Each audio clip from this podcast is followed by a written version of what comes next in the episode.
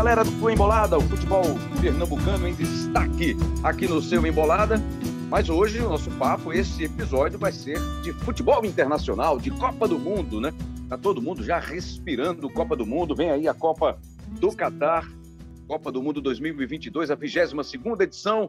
32 seleções começam a partir deste domingo, dia 20 de novembro, a disputa dessa competição num momento diferente, né? bem diferente do que aconteceu nas últimas edições, nas últimas 21 edições. Agora vamos ter um, uma competição mais para o fim do ano, por causa do clima no Oriente Médio, né? no deserto, no Catar, onde vai ser disputada nessa região, nessa área do planeta, a Copa do Mundo pela primeira vez. Então, por conta disso, vamos ter agora no mês de novembro, entre novembro e dezembro, a disputa da Copa do Mundo.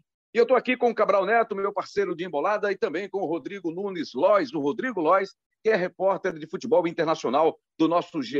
Globo. Certamente você já leu muito do Rodrigo Lois, vai ler muito agora durante a Copa do Mundo, já que ele também está mergulhado na Copa, falando das seleções, mergulhado na história dessas 32 seleções. Começando então agora no dia 20 de novembro, a Copa do Catar, 22ª edição, e 32 seleções. E vamos passar aqui pelos grupos para a gente trazer aqui o, uma análise dos nossos analistas, especialistas, o Rodrigo Lois e o Cabral Neto. Vamos começar pelo grupo A, amigos.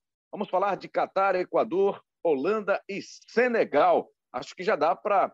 A gente tem a anfitriã, né, a seleção do Catar, mas já dá para trazer aqui como destaque nesse grupo a ausência, pelo menos no início da Copa do Mundo, do, Manils, do Mané Sadio, né? o craque do Bayern de Munique, jogador de Senegal, que vai ficar fora dos primeiros jogos, muito provavelmente não vai ser reforço do time, não vai conseguir ajudar o time nesse início de Copa do Mundo. Vamos destacar esse primeiro grupo, o grupo A. Quem mais te chama a atenção, além do Senegal, do Sadio Mané, hein, Cabral Neto? Um abraço, Rembrandt, um abraço, Lois aí, um abraço para todo mundo que está com a gente aqui no, Embolado. acho que o Mané, é, é, tecnicamente, é o melhor jogador do grupo. Então, certamente fa fará uma falta nos jogos que não estiver à disposição, muito grande para a seleção do Senegal, mas também para a gente, né, que aprecia futebol, que gosta de Copa do Mundo. Mas a seleção do Senegal não é só ele. É claro que com ele o salto de qualidade é muito grande, mas a seleção do, do, do Senegal tem, tem boas peças individuais, tem bons valores, é, bons jogadores, é, além, de um, além de uma ideia tática também que funciona bem. Né? O, o time de Senegal não é só. Existe aquele, aquele velho preconceito, né? muitas vezes, na, na avaliação. É, o time africano é, aquele, é o time que joga bonito, que joga e deixa o adversário jogar, enfim, é, é, é, que não tem estrutura tática. E Senegal é uma das seleções que comprova que não, não é isso. É, Senegal tem sim um time muito bem organizado, tem um time que sabe o que fazer. Né? O Aliou Cissé faz um belo trabalho na à frente da seleção, um time que sabe se defender bem e que aproveita muito bem é, esses, essa, essa individualidade. Né? Tem um, um goleiro muito acima da média, que é o Mendy. Tem um zagueiro é, monstruoso, né, o Colibali, uma história sensacional no, no futebol e, e, um dos grandes jogadores dessa seleção. É, o próprio Mendy, o outro Mendy, né, o, o, o Nampales, é, que é o volante também, muito bom jogador, jogador muito interessante. Enfim, é, a seleção do Senegal acho que chega forte, possivelmente para ser o segundo colocado desse grupo. É, é, claro que o Equador também chega, a gente vai falar também um pouco mais sobre ela, chega muito forte também, tem um time muito bem organizado, pressiona muito bem para a recuperação de posse de bola. Acho que essa disputa vai ser muito interessante. E acho que o que pode diferenciar o segundo classificado é exatamente o Mané. É, com o Mané em campo, certamente o Senegal tem, tem maiores possibilidades do que o Equador de se classificar, lembrando. Lois, a Holanda é a candidata a primeiro lugar do grupo e o Catar, que é o país sede, né, que é a seleção anfitriã, é a candidata a ficar em último lugar nesse grupo A? Bem-vindo ao Embolada, Lois. Grande abraço, Rembrandt, para o Cabral também, para todo mundo ligado em mais esse episódio do Embolada. Olha, a Holanda é a favorita do grupo, por todos os jogadores que tem no time, pelo trabalho, mas a seleção de Senegal, se tivesse o Sadio Mané em ótimas condições ou em condições normais de jogo, eu colocaria a briga pelo favoritismo do grupo, pela primeira liderança. A seleção do Senegal é muito boa, é a seleção africana em melhor posição no ranking da FIFA. O Cabral destacou aí o Mendy, o próprio Mané, o Gana Gueye, tem outros jogadores da seleção que são bons jogadores, o Colibali. Então, é uma seleção forte como um todo, não é uma coisa tão dependente do Mané. Só que o Mané ele vai ficar fora do primeiro jogo contra a Holanda, que é o jogo de estreia, né? e depois contra a seleção do Catar. Essa seleção do Catar, Rembrandt, seria muito surpreendente se ela se classificasse para as oitavas de final. Seria realmente uma zebra, talvez comparável à da Costa Rica em 2014. Eu, na verdade, mais surpreendente ainda do que a da Costa Rica em 2014. Mas a Holanda ela tem um grupo muito forte, é, dificilmente a Holanda vai ficar fora da, da, entre os dois primeiros colocados. Tem uma seleção que você tem o Van Dijk na zaga, você tem o De Vries, você tem o Bergwijn, você tem o Memphis Depay do Barcelona, que tem muita discussão sobre ele, se ele tirou o pé nos últimos meses para chegar inteiro para a Copa do Mundo. É, é uma seleção que tem condições de, de terminar a fase de grupos em primeiro lugar e com, eu diria, com 100%, né? vencendo os três jogos. A Holanda que fez uma campanha muito boa nas eliminatórias, ela conseguiu 23 pontos nas eliminatórias europeias, ela ficou em primeiro lugar do grupo que te, tinha a Turquia também, e a Noruega, a Noruega do Haaland ficou fora para a Holanda do, do Van Gaal, então acho que seria, não, não seria muito surpreendente, seria até muito previsível se a Holanda ficar em primeiro lugar do grupo. Catar e Equador abrem a Copa do Mundo no dia 20, uma da tarde, horário de Brasília. Senegal e Holanda estreiam no dia seguinte, no dia 21. Vamos falar do grupo B, que tem Estados Unidos, Inglaterra, Irã, País de Gales. Temos aí uma Inglaterra que tem, tem sido destacada né, por alguns especialistas, alguns comentaristas, como uma das forças da Copa do Mundo que pode chegar, que pode surpreender. E mais nesse grupo: Estados Unidos, Irã, País de Gales, o País de Gales do Gareth Bale, né? O Bale que faz tempo que não joga bola, mas pela seleção de País de Gales ele acaba sendo um destaque para a Copa do Mundo também, né, Rodrigo Lois? Ah, eu acho que o Gareth Bale, se ele ele sempre jogou bem pela seleção do País de Gales por mais que ele já esteja muito longe dos áureos tempos de Real Madrid, ele agora que está jogando na MLS, no Los Angeles FC, a gente acompanhou pela equipe de reportagem do, do Fute Inter alguns jogos dele, não muitos jogos, mas deu para ver que ele conseguiu é, manter a forma por lá, não está sendo um grande destaque do time, mas tem jogado razoavelmente bem para a realidade da Major League Soccer, que é a liga norte-americana. Mas eu, sinceramente, vejo a Inglaterra muito à frente das concorrentes nesse grupo. Acho que é um grupo que a briga ali vai ficar muito. Eu, eu colocaria até o Irã brigando melhor do que os Estados Unidos, por exemplo, pela, pela segunda vaga do grupo.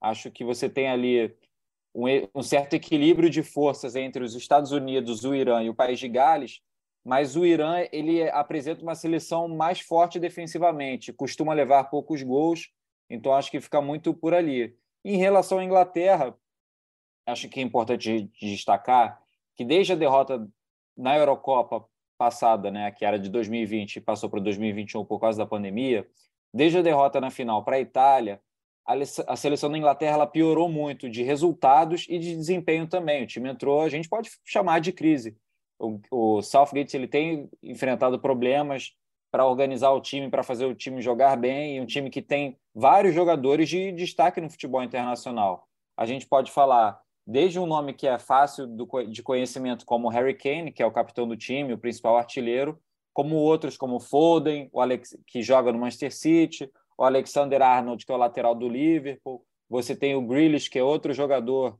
do Manchester City, você tem o Harry Maguire, que é o zagueiro do Manchester United, que está atravessando uma fase muito ruim pelo time. Então, você tem vários jogadores em alguns setores que têm muito nome, mas a seleção não tem funcionado nos últimos, nos últimos anos, ou um ano e meio.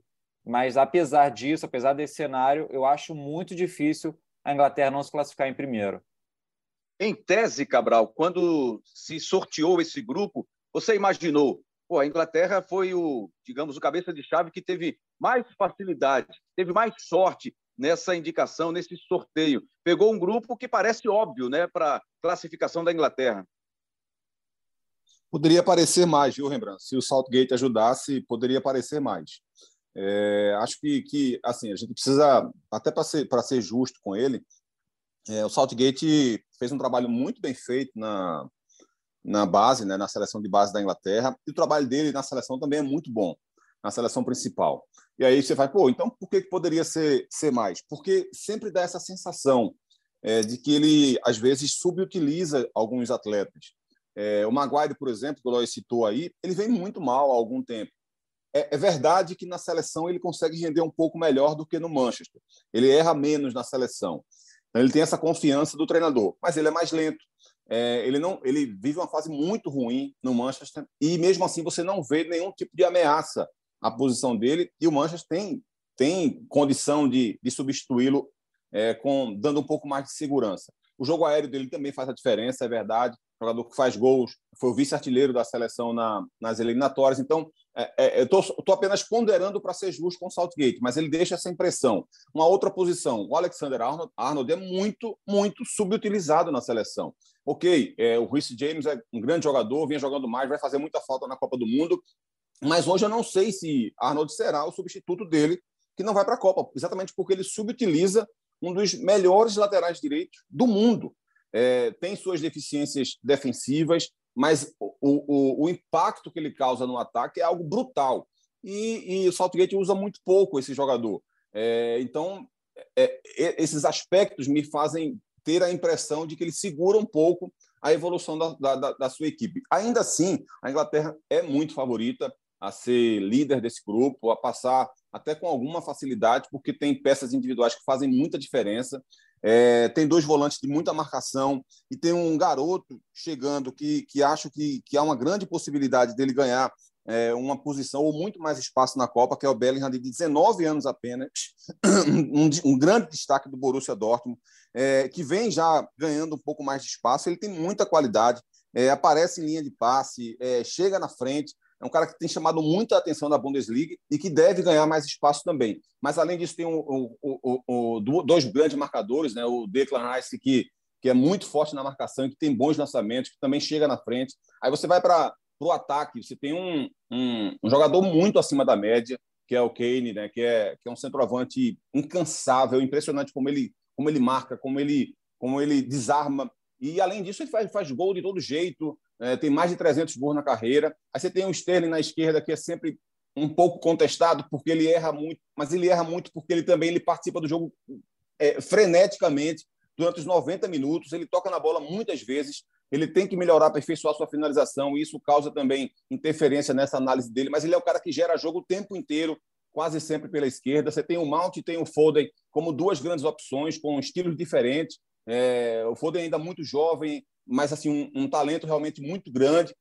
Então, individualmente, eu não tenho dúvida em afirmar que essa é a Inglaterra mais forte, é, talvez de todos os tempos que a gente já viu, né? Como grupo, como elenco. É, eu não lembro de um elenco tão reche... já vi grandes craques na Inglaterra, mas não lembro de um elenco tão recheado de jogadores. E é claro que a Premier League causou muito impacto nisso, né? A construção da Premier League fez é, a Inglaterra é, criar muito mais jogadores, construir muito mais jogadores, valorizar sua, a sua, a sua base e, apesar de contratar muitos jogadores do mundo, também focar muito na, na formação da base da, de atletas. Então, é, isso certamente traz uma Inglaterra muito forte esse ano.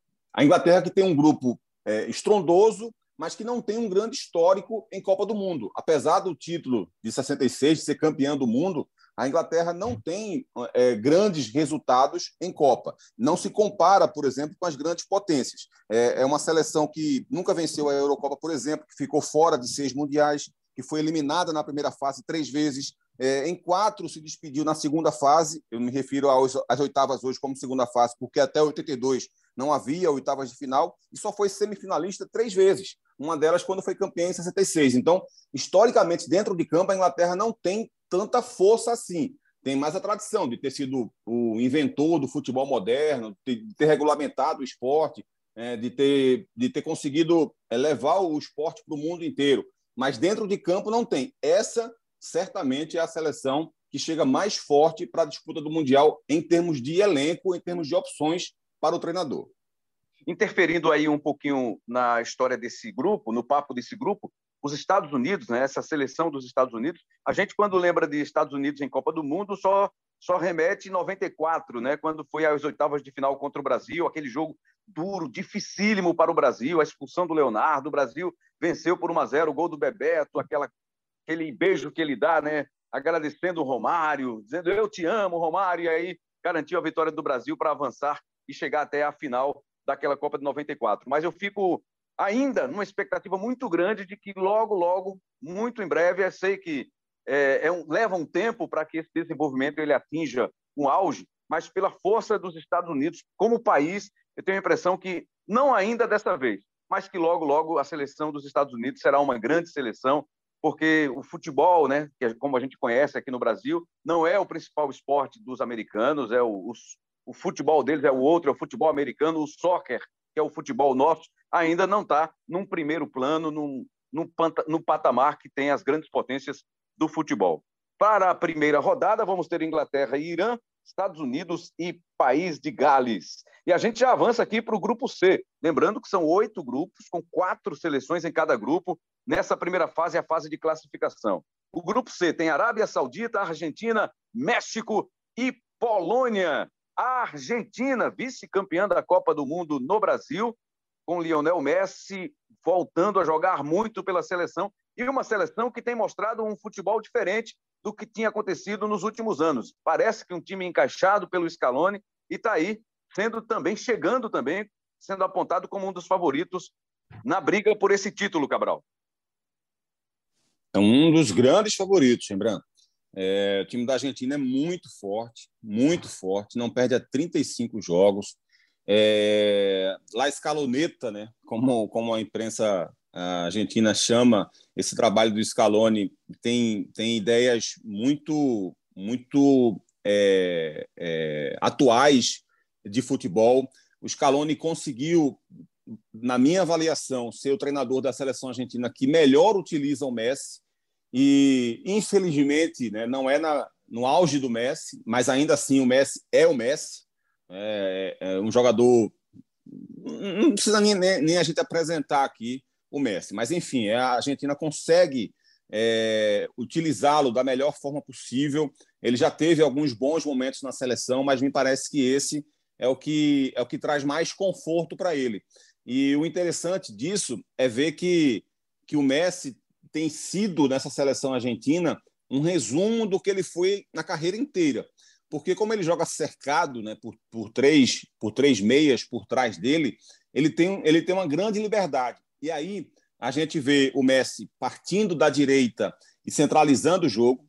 A gente vê o Messi como a ponta do losango de um quarteto de meio campo. A gente vê o Messi como um lateral direito, aliás, como um segundo atacante, e vê o Messi como um falso nove.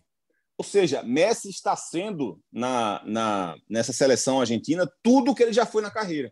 Ele já foi o falso 9 com o Guardiola, né, que é, não foi ele quem inventou, digamos assim, essa posição, mas foi ele quem, quem, quem transformou essa, seleção, essa, essa posição, né, que hoje há uma, uma, um, um, uma, uma, uma, uma, gama de jogadores que fazem essa posição, de técnicos que usam esse tipo de, de por causa do Messi, e ele, e ele é esse jogador também, muitas vezes, na, na seleção argentina. Ele é esse cara que vem da direita centralizando, como já foi muitas vezes na, no Barcelona. Ele é o segundo atacante, como já foi várias vezes na carreira.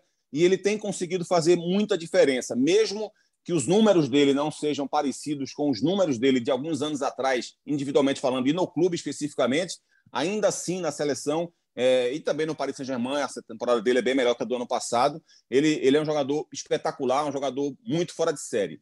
É claro que a ausência do Lo Celso pode fazer muita falta para a seleção argentina. O Scaloni já tinha dito que ele era um jogador imprescindível, alguns meses atrás ele disse isso do Lo Celso, e de fato era, porque é o cara que joga ali pelo lado esquerdo, abrindo o corredor para o Acunha passar, por exemplo, e um jogador com, com, com muitos talentos a serviço da seleção.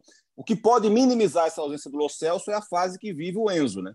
que é, já, já chegou na Europa é, causando muito impacto, que jogava demais já no River Plate, um garoto ainda muito jovem, com, com, com muitas habilidades e com muita possibilidade de se transformar num grande, de transformar num grande atleta, de se transformar num, num grande jogador.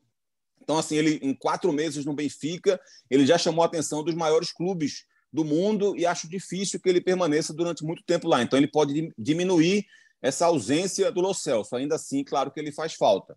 É, você tem um carimbador de bola da, da seleção, né, que é o Paredes, é, que está na Juventus agora, ex-Paris Saint-Germain, que é o cara que participa do jogo o tempo inteiro, que toca na bola o tempo inteiro. É a partir dele que começa a distribuição de jogadas e é ele quem encaminha o ataque da Argentina, de como a seleção argentina vai, vai, vai, vai atacar e por onde ela vai atacar. É, o problema da seleção hoje é a questão também física, Rembrandt, porque, é, por exemplo, para o Messi funcionar como ele funciona, é, o Messi ele tem muito menos desgaste de marcação, porque tem algum é, é, esse trio que fica por trás dele. É, o Depou é o, é o, outro homem que faz a função um pouco mais pela direita, do, do Lo Celso na esquerda, o é o cara que faz um pouco mais pela direita. Então, o Lo Celso se desgasta muito na marcação, fecha muito a saída de bola pelo lado esquerdo. O Depou também faz isso, mas o Di Maria também faz isso. E aí, é, o Lautaro nem se fala, né? É, o tempo inteiro marcando, pressionando, mordendo, brigando, indo para o confronto, para o combate com os zagueiros. Então, o que eu quero dizer com isso? Sem o Lo Celso e com o Di Maria a meio pau, muito longe do 100% da condição física dele, com muitas lesões, isso pode causar alguma interferência e fazer a Argentina perder um pouco dessa intensidade na marcação, ou exigir algo mais é, defensivo do Messi. O Messi não é o cara que recua, não é o cara que recompõe. A Argentina joga de fato em função dele. Muitas vezes o Lautaro recua muito mais do que ele, para ele não ter esse desgaste físico sem a bola, para poder fazer a diferença quando recebe a bola. Então, se o Di Maria está com esse problema físico, se o Lo Celso não vai para a Copa, e se você de repente passa a exigir um pouco mais essa marcação do Messi, você pode perder um pouco dessa estrutura muito bem consolidada de Scaloni e você pode perder é, é, aspectos coletivos muito importantes que fazem o time funcionar. Ainda assim, a Argentina é muito melhor do que qualquer adversário que ela vai enfrentar nesse grupo, lembrando. E nesse grupo, né, uma Arábia Saudita que deve né, terminar na última posição, mas aí a gente pode tentar levar aí, tentar fazer um, imaginar um cenário de México e Polônia brigando por uma segunda posição e Rodrigo Lois, uma Polônia com um dos maiores atacantes né, do futebol mundial, que é o Robert Lewandowski, mas é Robert Lewandowski, mas ele não tem um grupo como tem o, por exemplo, agora o Messi, né, que joga muito em função dele. O Lewandowski é um, um cara acima da média, mas parece que é um, tem um grupo que não ajuda muito, né? Olha, Rembrandt, é, o Lewandowski é curioso como ele saiu do Bayern de Munique para o Barcelona e o ritmo dele de gols não caiu. É, a gente acompanha com muito de perto né, a temporada europeia lá no pessoal do Fute Inter. E o Lewandowski, em 19 jogos pelo Barcelona até agora na temporada, ele já fez 18 gols. E ele, a temporada do Barcelona tem sido muito ruim na Liga dos Campeões, o time não, não se classificou para as oitavas de final, mas está ali brigando pela liderança do campeonato espanhol, muito por causa do Lewandowski. É, dos reforços contratados, é disparado que tem jogado melhor e, e eu imagino que essa boa fase dele, que já dura muito tempo, que ela também ela aconteça na Copa do Mundo, porque ele também se destacou nas eliminatórias europeias, ele, enfim, ele consegue manter o mesmo nível do clube na seleção. Eu acho que a seleção da Polônia tem alguns bons nomes, principalmente o Chesney no gol, acho que depois do Lewandowski talvez seja o principal nome. Tem o Piatek, que também joga no ataque, que é um nome já de um bom tempo de seleção, mas de maneira geral, realmente, o Lewandowski é uma figura muito singular na seleção da Polônia, em comparação, por exemplo, com a Argentina, que tem o Messi, que obviamente é o melhor jogador da seleção, mas você, você tem outros bons nomes no time. É, tem uma diferença muito grande. Eu, sinceramente, eu acho que a Polônia ela vai se sair melhor do que o México nessa disputa pela, pela segunda posição do grupo. Não vejo nem o México e nem a seleção da Polônia ameaçando a liderança da Argentina. Mas eu acho que ali no detalhe, nos, nos jogos é, principalmente no confronto direto, a Polônia vai levar melhor sobre o México. E já tem esse confronto direto na primeira rodada, né? Da Polônia contra o México, do Tata Martino, técnico argentino, que vai comandar o México nessa Copa do Mundo. Argentina e Arábia Saudita, México e Polônia abrem esse grupo C. Vamos falar do grupo D, D de dado, que tem a Austrália, Dinamarca, França e Tunísia. E a França, campeã do mundo em 2018, Rodrigo Lois, reforçada por Benzema, Karim Benzema, o atual melhor jogador do mundo. A gente fez essa semana passada para o GE uma série de reportagens sobre os grandes craques que chegam para a Copa do Mundo, brigando pelo título de melhor jogador da Copa do Mundo, dependendo de como as seleções deles forem. Para o Brasil, a gente escolheu Neymar. Para a Argentina, a gente é, fez a reportagem em cima do Messi. E para a França, a gente poderia ter escolhido o Mbappé, porque ele vem atravessando uma ótima fase também mas obviamente a decisão final foi pelo Benzema, principalmente pelo que ele fez na temporada passada, que rendeu a ele a bola de ouro. O Benzema nessa temporada atual na Europa, ele foi poupado de vários jogos do Real Madrid por fadiga muscular. É, o Deschamps não mostrou tanta preocupação em relação à condição dele para a Copa do Mundo, nem o Carlo Ancelotti, que é o técnico do Real Madrid. Eu particularmente acho que o Benzema ele vai fazer uma boa Copa do Mundo, mas é difícil saber como que a França vai nessa Copa do Mundo. No papel, a seleção da França tem ótimos nomes. Além do Mbappé e do Benzema, você tem o Lohri no gol, você tem o, você tem o Griezmann, que não atravessa uma boa fase do Atlético de Madrid, mas é um jogador de destaque, sempre vai bem pela França. Você tem o Camavinga, você tem o Chouameni, você tem vários jogadores em diferentes setores da França que são muito bons. Os Hernandes. Mas a França tem algumas diferenças em relação ao time que foi campeão em 2018. O meio-campo vai ser outro. O Kanté e o Pogba, machucados, não vão à Copa do Mundo. E o Matuidi também, ele ficou fora é, nessa última convocação. Ele não, não teve o mesmo espaço nesse ciclo. Isso já é uma questão importante. O Varane, que é uma peça fundamental na zaga da França, ele vem de lesão, ele não atravessa o melhor momento. O Kipembe que também é outro zagueiro importante na seleção da França, foi cortado. Então, eu confesso que eu tenho um pouco de receio sobre até onde vai a seleção francesa. É, tem sido um costume, né, pelo menos na última Copa e na Copa anterior, que o campeão ele caiu na fase de grupos. Aconteceu com a Alemanha em 2018 e em 2014 aconteceu com a Espanha, que vinha do título na, na África do Sul. Então, a gente tem um histórico recente das seleções não indo muito bem, as seleções campeãs. Eu não acho que isso vai acontecer com a França dessa vez. Eu não acho que ela vai cair na fase de grupos, porque é um grupo acessível um grupo com Austrália e Tunísia, além da Dinamarca, eu acho um grupo acessível. Eu não sei se a França vai ser a primeira colocada do grupo. A seleção da Dinamarca vem muito forte há um bom tempo é uma seleção com bons valores, jogadores jovens, e eu acho que vai ficar muito equilibrada essa disputa pela primeira posição da chave. Você tem algum receio? Você enxerga perigo nesse grupo da França, Cabral Neto? Pelo que, pelo histórico que nos lembrou agora o Rodrigo Lois, né, de, de que alguns campeões acabaram sucumbindo na primeira fase da Copa seguinte? Eu vejo muito perigo para a França, mas não em termos de, de classificação. É, a França vai estar na, na segunda fase, é, sem querer ser, ser adivinho de nada, mas a distância da França para a Tunísia e para a Austrália indica uma classificação razoavelmente tranquila. O grande problema é que a gente vai ter uma forte seleção sendo eliminada nas oitavas de final. Por quê? porque é, esse, o cruzamento desse grupo cruza com o grupo C, que é o grupo da Argentina. Então, a Argentina vai enfrentar ou a França ou a Dinamarca.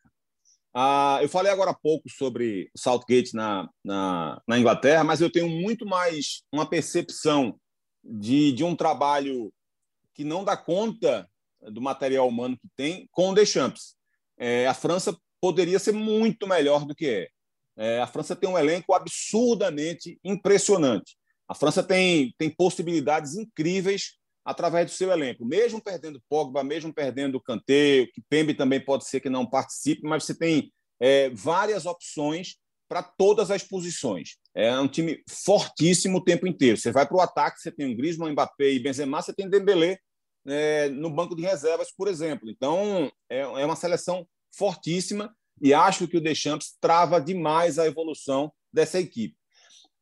Mesmo assim, a França é fortíssima, tá? Mesmo assim, a França é fortíssima. E, e, e óbvio, ele não é nenhuma mula. Né? Ele, ele tem inteligência, ele, ele, ele sabe também fazer o trabalho dele. Ele só passa essa impressão de que a França poderia ser muito mais forte do que na realidade é. A gente vai para o adversário dele e olha, Rembrandt, eu acho que há uma boa possibilidade até da França não ser o líder do grupo, porque eu, eu gosto muito de ver a Dinamarca jogar. Essa sim é uma seleção muito bem organizada, que tem ideias muito claras de jogo, seja na saída de bola, seja na troca de passes, é, nas aproximações que tem com passes curtos, mas também com uma velocidade altíssima em contra-ataque, especialmente quando a bola passa no pé do craque da equipe, né, que é o Eriksen. Ele faz o jogo se desenvolver de uma forma muito fácil. É, mas é um time também que se defende muito bem, que tem boas ideias de, de, de defesa, é, que alterna um 5-4-1 com um 4-1-4-1, que tem é, é, um ala pela esquerda, que é o Miley, que é destro, e que por isso acaba centralizando um pouco mais o jogo, mas que se aproxima muito do Eriksen, porque o Eriksen também tende a cair um pouco mais pelo lado esquerdo, então tem um, um jogo muito bem construído pela esquerda um jogo muito agressivo. Pela... Ainda tem o Dansgar, que é um reserva, que pode também dar essa agressividade pela esquerda. E aí, numa outra configuração, né, o Eriksen viria, recuaria um pouco mais para jogar ao lado do Royberg.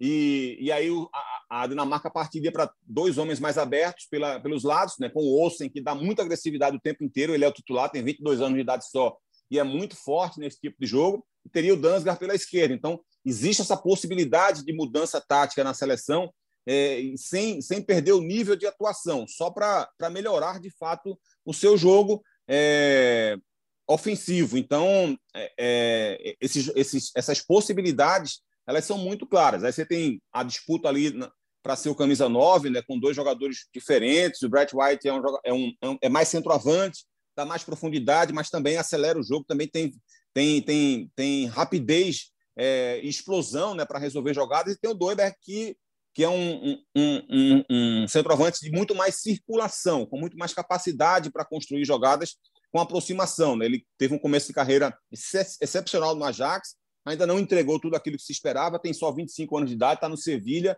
mas também é um jogador que pode acrescentar muito. Então, eu diria. E ainda tem um garoto surgindo que, tem, que, que, que há, há uma grande expectativa em cima dele, que é o Royland, que tem 19 anos de idade apenas e, e que está chamando muita atenção e que vem sendo olhado como uma joia da próxima geração da, da seleção dinamarquesa. Então, eu acho que, que há muita coisa boa nessa seleção. Eu diria que das seleções, digamos, top de linha, e a França está entre elas, a que corre mais risco, na teoria, de não se classificar em primeiro lugar é, é a França, exatamente por conta dessas questões do Deschamps, mas muito pelo mérito da Dinamarca. Dinamarca e Tunísia, França e Austrália é a primeira rodada desse grupo. É bom demais, né, galera? Fazer um, um programa temático com dois caras que conhecem profundamente da história do tema. Muito legal. Rodrigo Lois e Cabral Neto aqui com a gente no Embolada falando de Copa do Mundo, a expectativa para a Copa do Mundo do Catar em 2022. Grupo E. Chegamos aí, passamos da metade agora. Vamos para o grupo E, que tem Alemanha, Costa Rica, Espanha e Japão. Olha só, Espanha e Alemanha no mesmo grupo, Cabral Neto. Rapaz, é, esse grupo aqui foi, foi é, para usar a palavra que eu quero usar. Eu estava tentando buscar outra aqui na mente, mas não estava vindo, não. Esse grupo aqui foi uma sacanagem com o Japão e Costa Rica, viu, Rembrandt? Esse aqui foi. O pessoal fala, não, não teve grupo da morte nessa Copa. Teve sim. Para Japão e Costa Rica, teve grupo da morte, sim. É, não dá para não dá para imaginar algo diferente de Alemanha e Espanha, Rembrandt. E aí aqui eu retomo até um, a minha parte final do que eu falei agora há pouco, né, do outro grupo, do grupo D, de que das seleções top de linha que tinha mais chance de sair em segundo lugar seria a França, é, mas evidentemente que a Alemanha e a Espanha estão nesse patamar e aí qualquer uma das duas que passar não dá para chamar de algo surpreendente. não dá para dizer que foi uma surpresa a Alemanha ficar em segundo e a Espanha passar em primeiro, ou o contrário. Não dá. A Alemanha é, reativou o seu jogo muito forte, né? A, a, a reta final do trabalho do Joaquim Low estava muito ruim, a, o time estava se desestruturando, jogando mal, é, tendo resultados ruins e estava claramente perdendo gradativamente todo o seu poder.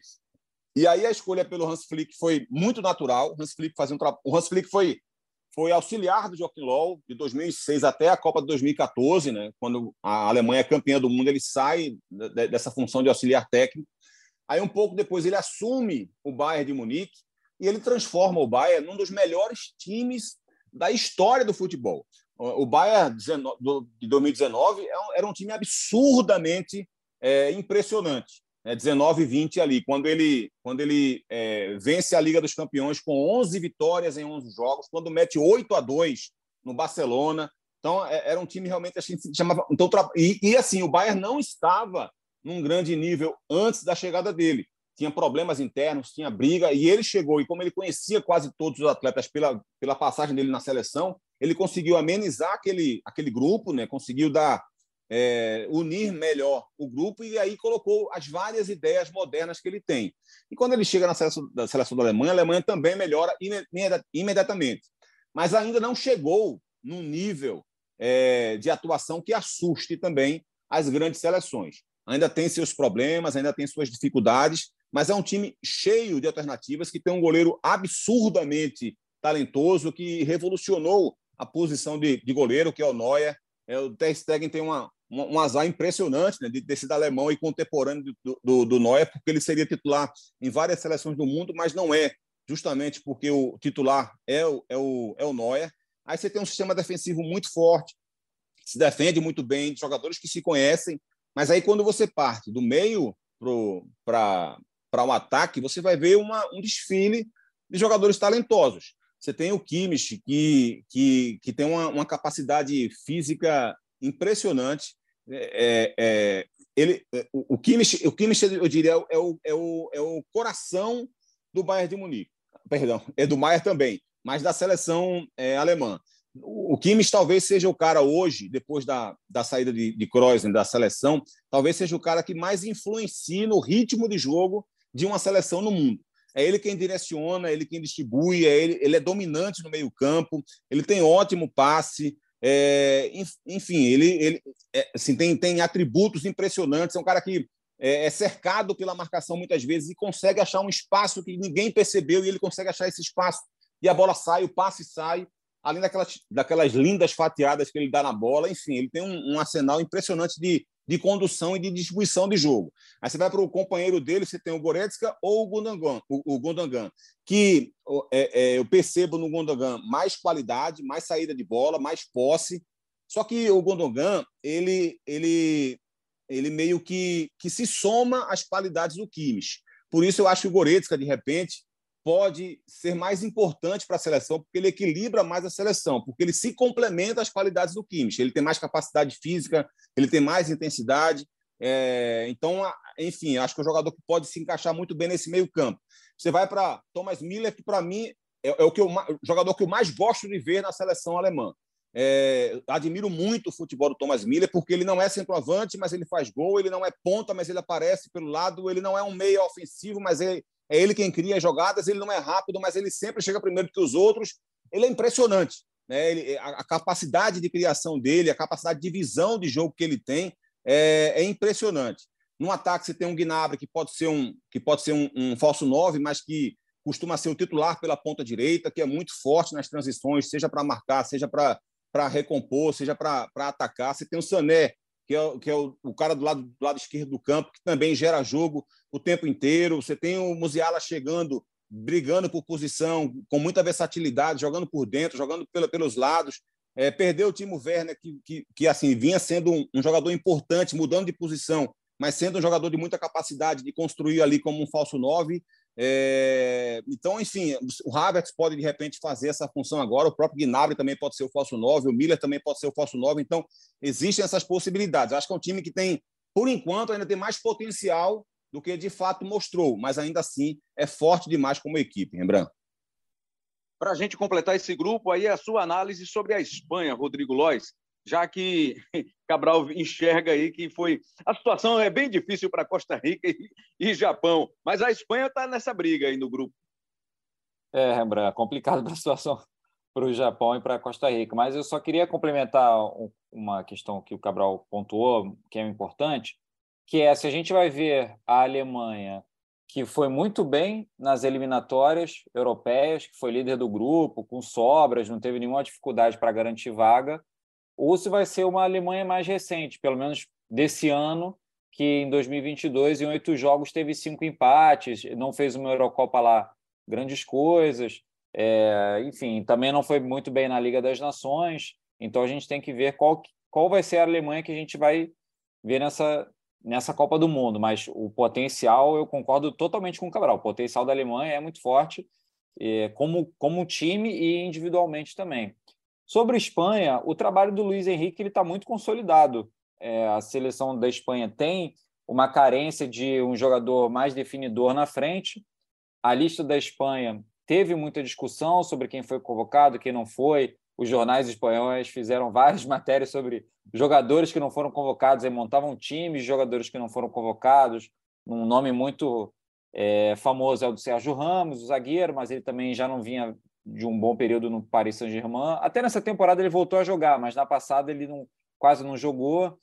O Gerardo Moreno, que é um atacante também, ficou fora da lista. Mas você tem jogadores de qualidade na, na seleção da, da Espanha. Você tem os, o Gavi, você tem o Pedri, o Ansu Fati, que é um jogador muito jovem do Barcelona, ele foi chamado, foi para muita gente uma surpresa nessa convocação dele. Você tem vários outros jogadores, o Nai Simon, que já é um goleiro mais consolidado no trabalho. É, você tem vários nomes ali da, da Espanha que são bons jogadores, que têm um, têm um protagonismo em seus clubes, têm um, um bom papel. Eu posso falar que o Jordi Alba não é o mesmo jogador de outros tempos no Barcelona? Não é, mas é um bom lateral esquerdo, é um lateral esquerdo de primeira prateleira no, no futebol internacional. Aí você tem o Morata, tem muita gente que questiona a qualidade do Morata, mas ele fez gols importantes pela Espanha nos últimos anos, na Eurocopa. Você tem o Ferran Torres, que é um jogador do Barcelona, que saiu do Manchester City por falta de espaço, ele está tentando se encontrar no Barcelona, mas é um jogador de destaque. Enfim, você tem vários nomes, o próprio Coque, eu posso passar o dia inteiro aqui analisando a convocação da Espanha, mas o fato é que a Espanha tem vários nomes de qualidade e o trabalho do Luiz Henrique é bom. A seleção da Espanha chegou novamente nas semifinais da Liga das Nações, se classificou para a Copa do Mundo sem grandes dificuldades, não foi para repescagem. Então é um trabalho muito bom. É, você vê muito, eu não, eu não sei se a palavra seria o apoio, né? mas a imprensa espanhola, que geralmente é muito crítica e também, ao mesmo tempo, também é muito fanista, ela tem procurado manter um tom mais tranquilo em relação ao trabalho do Luiz Henrique, até porque ele tem mais esse perfil é, e está muito consolidado o trabalho dele. Eu acho que a Espanha vem, vem bem para essa Copa do Mundo. Ah, obviamente, a gente fala muito mais do favoritismo da França, da Argentina e do Brasil, acho que esses três primeiros mais na frente. Mas se a Espanha, por exemplo, for uma semifinalista, para mim não é surpresa, dado a qualidade do trabalho dos últimos anos.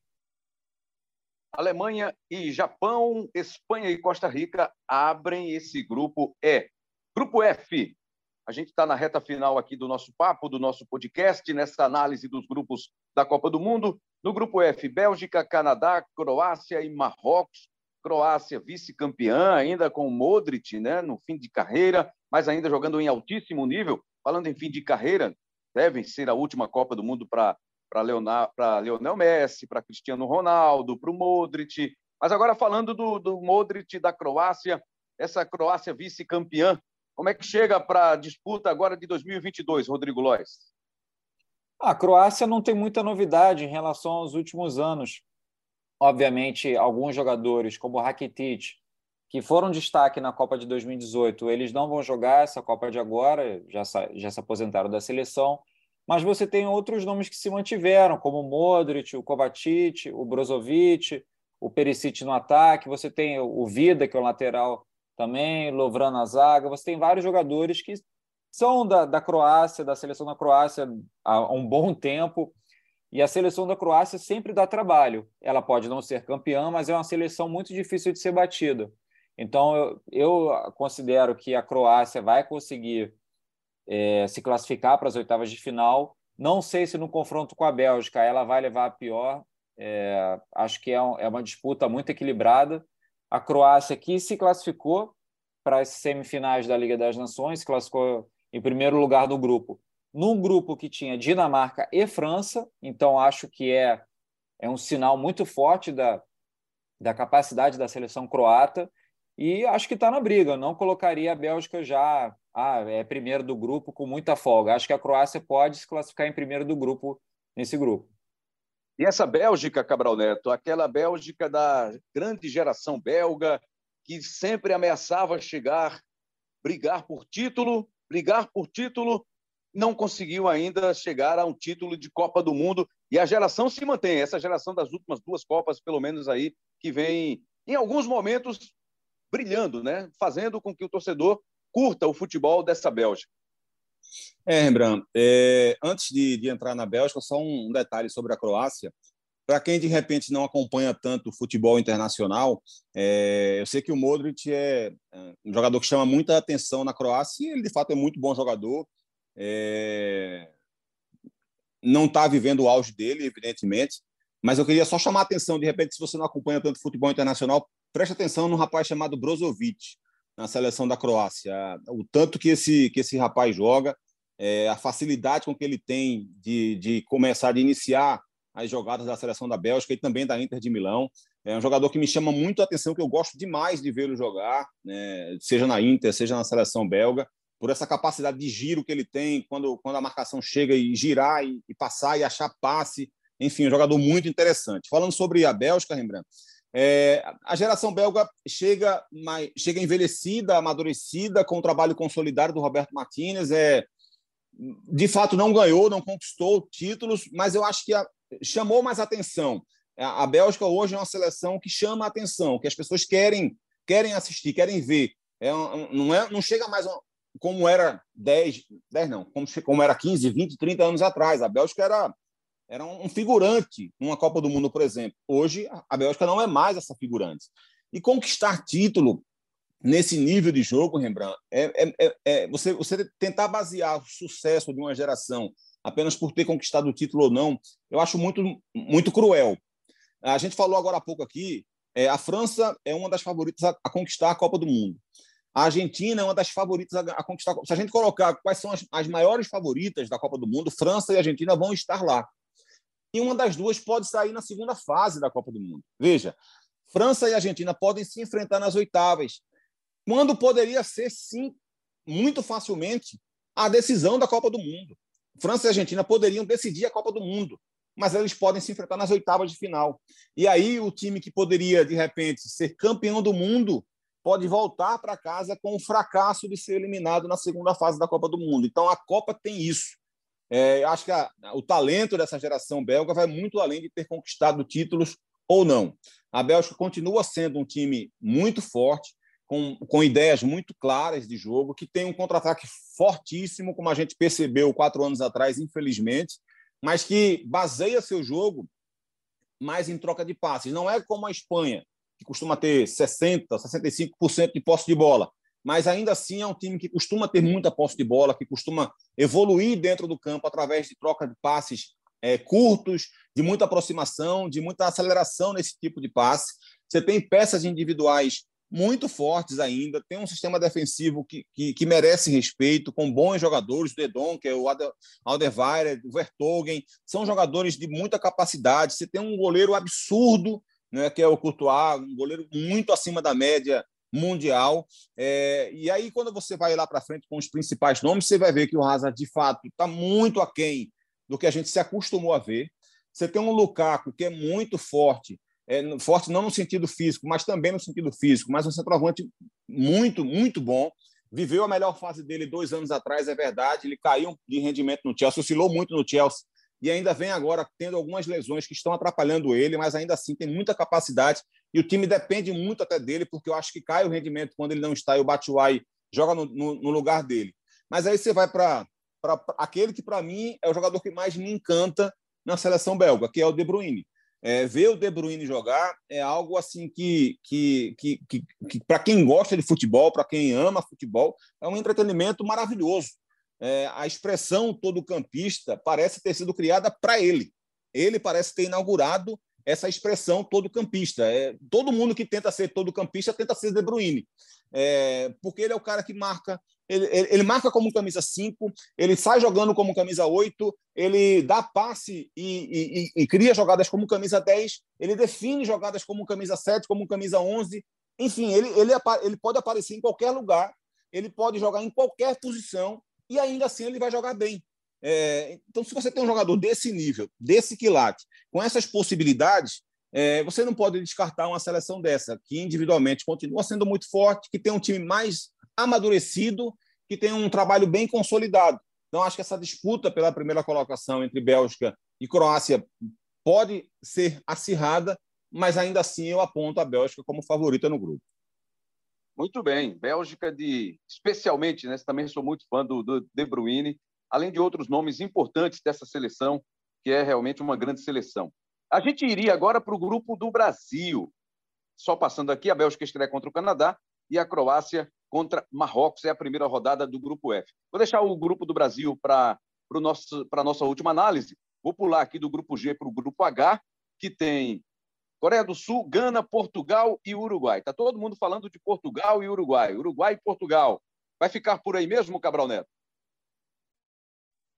Provavelmente, viu, Rembrandt? É, Gana enfrentou a seleção brasileira há pouco, tomou um 3 a 0 sem, sem muita dificuldade. Acho que, que pode apresentar sim, um futebol melhor do que apresentou nesse amistoso, claro.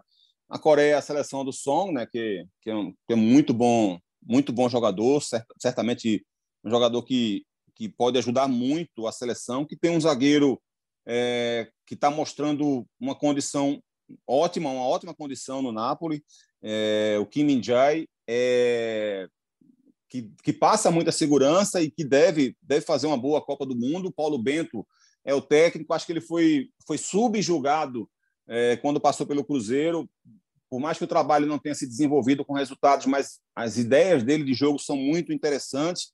É, era uma equipe que era dominante nas eliminatórias asiáticas, mas que quando enfrenta o Brasil, por exemplo, no amistoso, toma 5 a 1 porque ela precisa adaptar o jogo dela, né? Na Ásia, ela é a equipe dominante, a equipe que tem a posse de bola, é o time, é o time que constrói, é o time que se impõe. Mas quando pega uns adversários desse quilate numa Copa do Mundo, ela evidentemente precisa se readaptar e dar mais, dar mais é, é, valor, priorizar mais a marcação. Então, acho que Portugal e, e, Uruguai devem se classificar. Acho que Portugal poderia ter muito mais facilidade. Eu estou aqui hoje atirando para um monte de técnico. E Fernando Santos, para mim, é o que, o que mais é, me deixa com a pulga atrás da orelha, porque é impressionante como ele não consegue aproveitar essa geração de talentos da, da seleção de Portugal, muitos jogadores é, é, muito fortes, muito talentosos, com muita qualidade técnica, e você não vê isso transformado em jogo. Você, é, é, é, Portugal continua sendo forte, continua sendo forte, porque não tem como não ser forte. Qualquer treinador faz essa, essa seleção ser minimamente forte, porque tem, tem talento demais é, a serviço dessa, dessa seleção. Mas aí você vê que a equipe não evolui, você, você percebe que o time pode jogar muito mais do que joga, é, você percebe que ele não consegue é, tirar mais força. É um time que, dentro de casa, Rembrandt, é, tomou uma virada da Sérvia e teve que disputar a repescagem, sabe? Jogava pelo empate, tomou a virada no, nos minutos finais.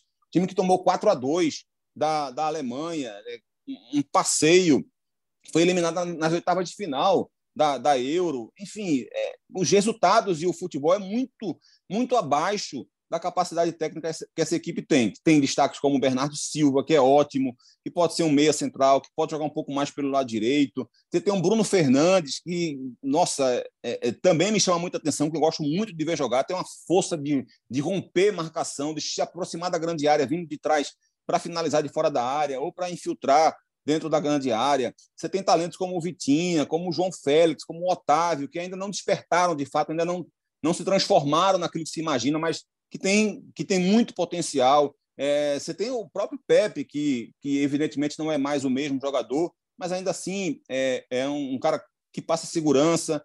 É, o Rubem Dias também, que é o melhor zagueiro para mim da, da, seleção de Portugal. Enfim, o João Cancelo, que, que é ótimo armador e que pode jogar nas duas laterais, mas que prioritariamente joga pelo lado direito. Enfim, acho que ele deixa muito a desejar. Uruguai, até para deixar o Lóis falar um pouco mais, só para destacar que a troca de técnico fez muita diferença. Né? O, é, é, é, é evidente que, que, que, que, a seleção de, do Uruguai melhorou nos últimos quatro jogos da, das eliminatórias. O Diego Alonso chegou é, fazendo o time jogar muito mais e com algumas mudanças pontuais que foram fundamentais é, para essa seleção, começando logo pelo gol, né, quando ele tira o Musleira, é, e aí o, o, o Rocher entra muito bem. Acho que o, o, o, que, o que mais me incomodou, uma das coisas que me incomodava na reta final, na reta final do trabalho do Tabares, era a ausência do Araújo, do Araújo na equipe. E aí o, o, Alonso chega, já coloca ele como lateral direito, né, dada a, a, a, imensa qualidade que ele tem como zagueiro no Barcelona, passa a jogar como lateral direito. Enfim, o, o, o Betancourt jogando muito. O Valverde nem se fala, para mim, o melhor jogador dessa seleção uruguaia. Você tem o Arrascaeta, você tem o Soares. E o time que era mais defensivo com os Cartabares passa a ser uma equipe que tenta com, é, é, é, impor mais seu jogo, ter mais posse de bola e mais domínio da partida. Então, acho que o Uruguai, que, que perdeu para o Brasil por 4 a 1 já não é mais o mesmo Uruguai. Hoje é um Uruguai mais forte. Por isso, eu acho, inclusive, pode ser nossa adversária nas oitavas de final, lembrando. Complete essa análise do grupo, por favor, Lois. Olha, Rembrandt, acho que o Cabral já é, detalhou muito bem é, essas duas seleções e realmente é uma coisa que eu gostaria de reforçar é como a seleção portuguesa ela não joga tudo o que se espera e todo o potencial que ela tem.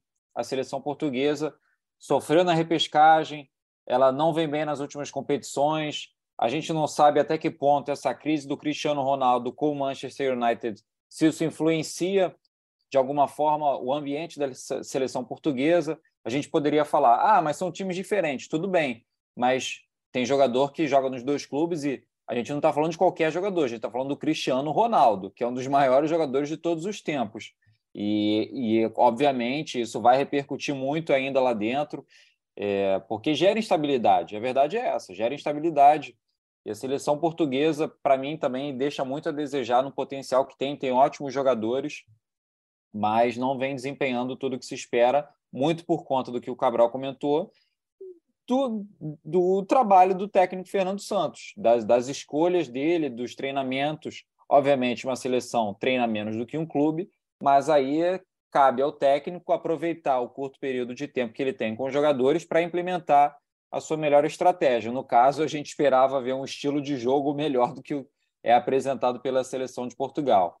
Em relação ao Uruguai, eu diria até que o Valverde é ou é um dos se não for o melhor, ele é um dos três melhores jogadores no futebol europeu nessa temporada, porque o que está jogando Valverde pelo Real Madrid nessa temporada é muito absurdo, é uma coisa realmente fora da curva. O próprio Ancelotti vem falando isso, o Tony Kroos, que é um parceiro dele do Real Madrid, vem falando disso. Então, já é uma coisa que vem sendo debatida já há alguns meses, o destaque que o Valverde ganhou nesse Real Madrid nos últimos meses. E aí a gente pode passar aqui Outros jogadores que o Cabral já comentou dessa seleção, o Arrascaeta, que jogou muito pelo Flamengo, mais uma vez, mais uma temporada dele jogando muito.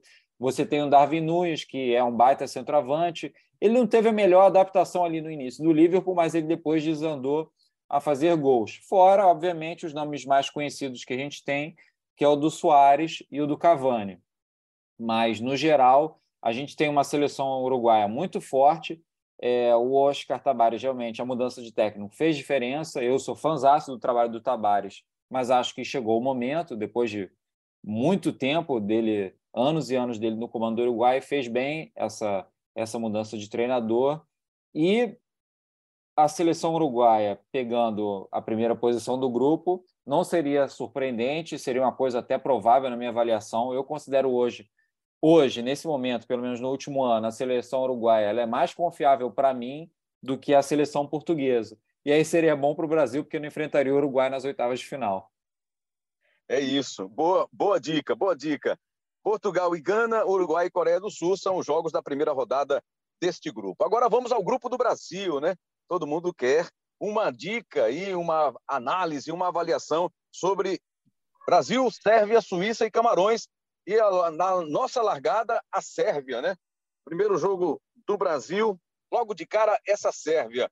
Rodrigo Lois, você tem acompanhado aí também a seleção brasileira de perto, está quase que no dia a dia da seleção.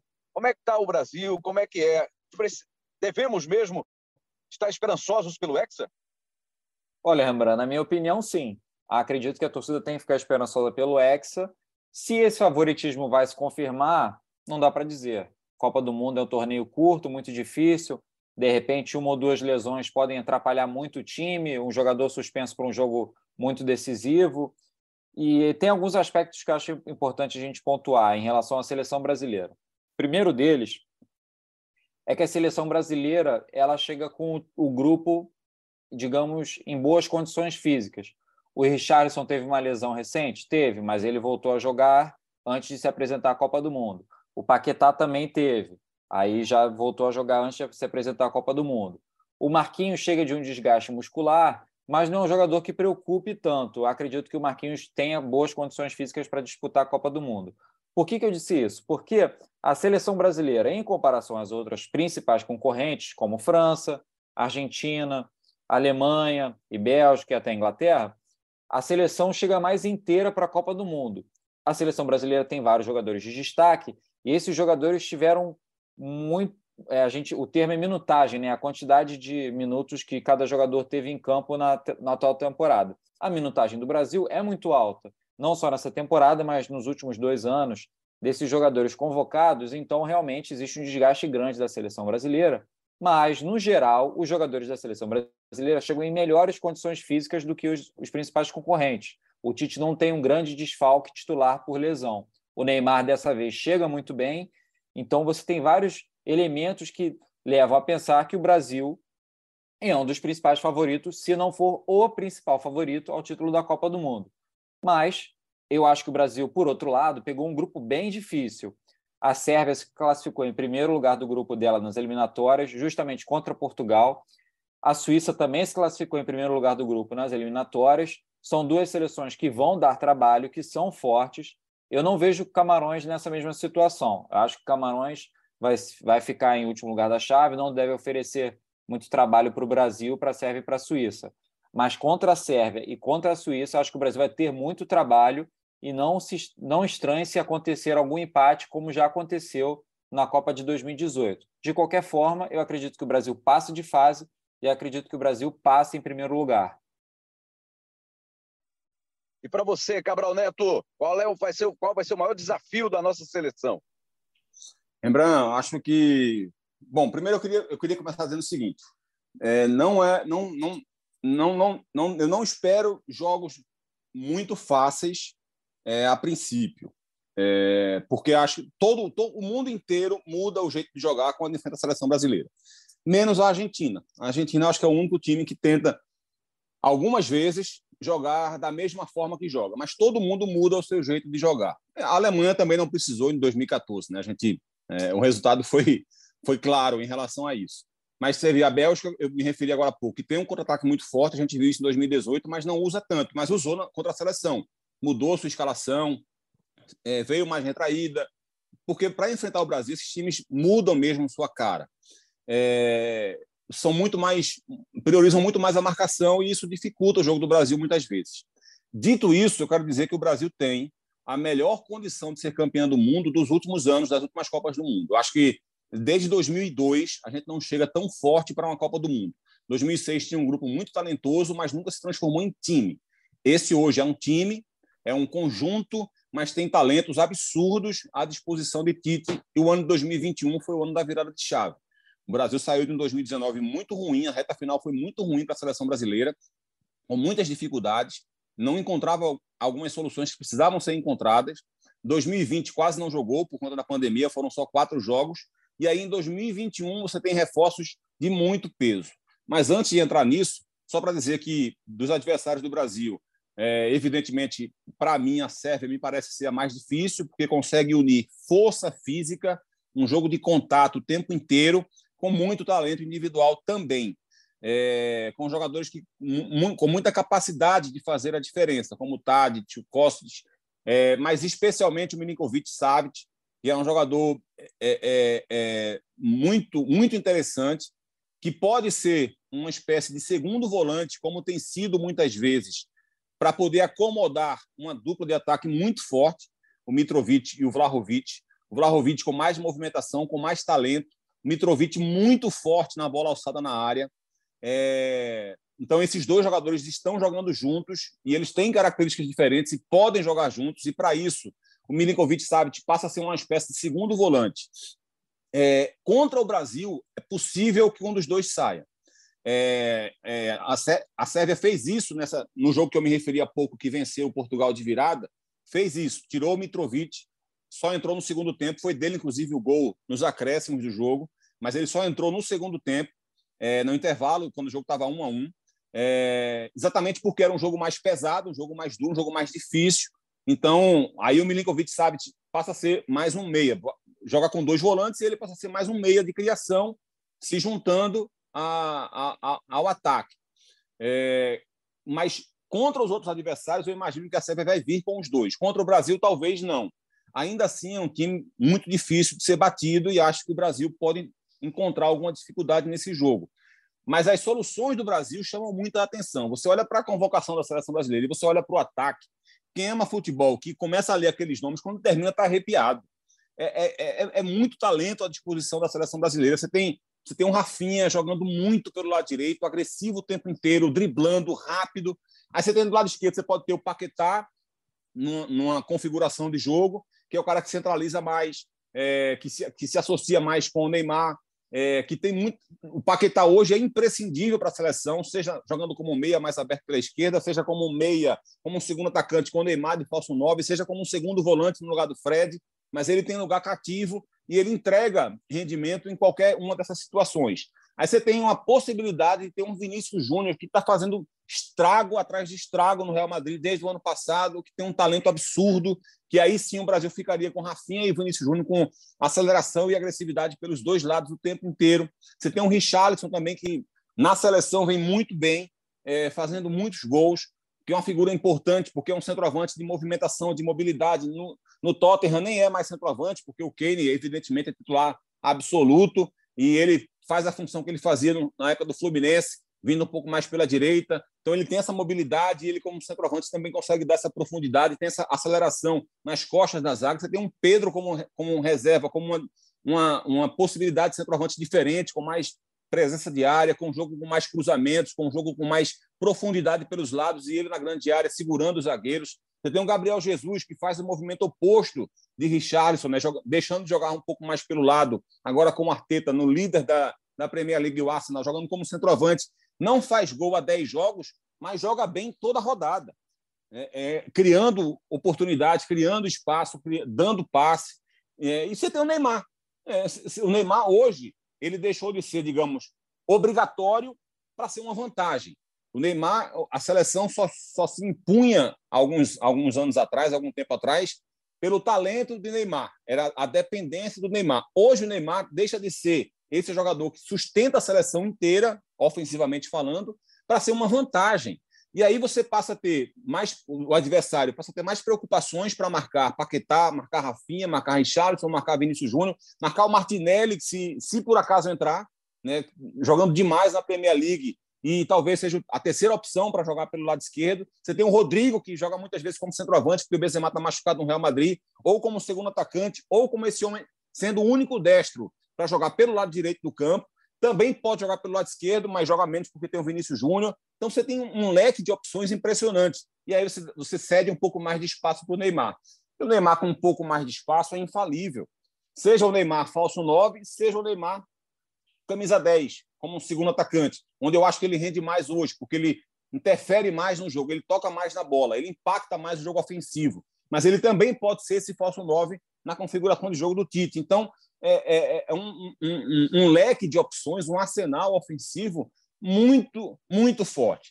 É, é evidente que o Brasil tem problemas nas laterais, mas são jogadores hoje que também dão essa sustentação defensiva que o Brasil precisa para ter, para comportar tanto talento lá na frente. Você tem um Casemiro, que é um jogador é, é, absurdamente talentoso, de ocupação de espaço, de marcação, de tudo. Você tem um Fred, que já foi meio armador muito, muitos anos na carreira, como um segundo volante, que também é uma opção muito boa que evoluiu muito ao longo desse ciclo. É, você tem uma. É, o Tite falou do Marquinhos, do Militão e do Thiago Silva. Eu tenho três zagueiros para escalar dois. Se eu errar, eu acertei.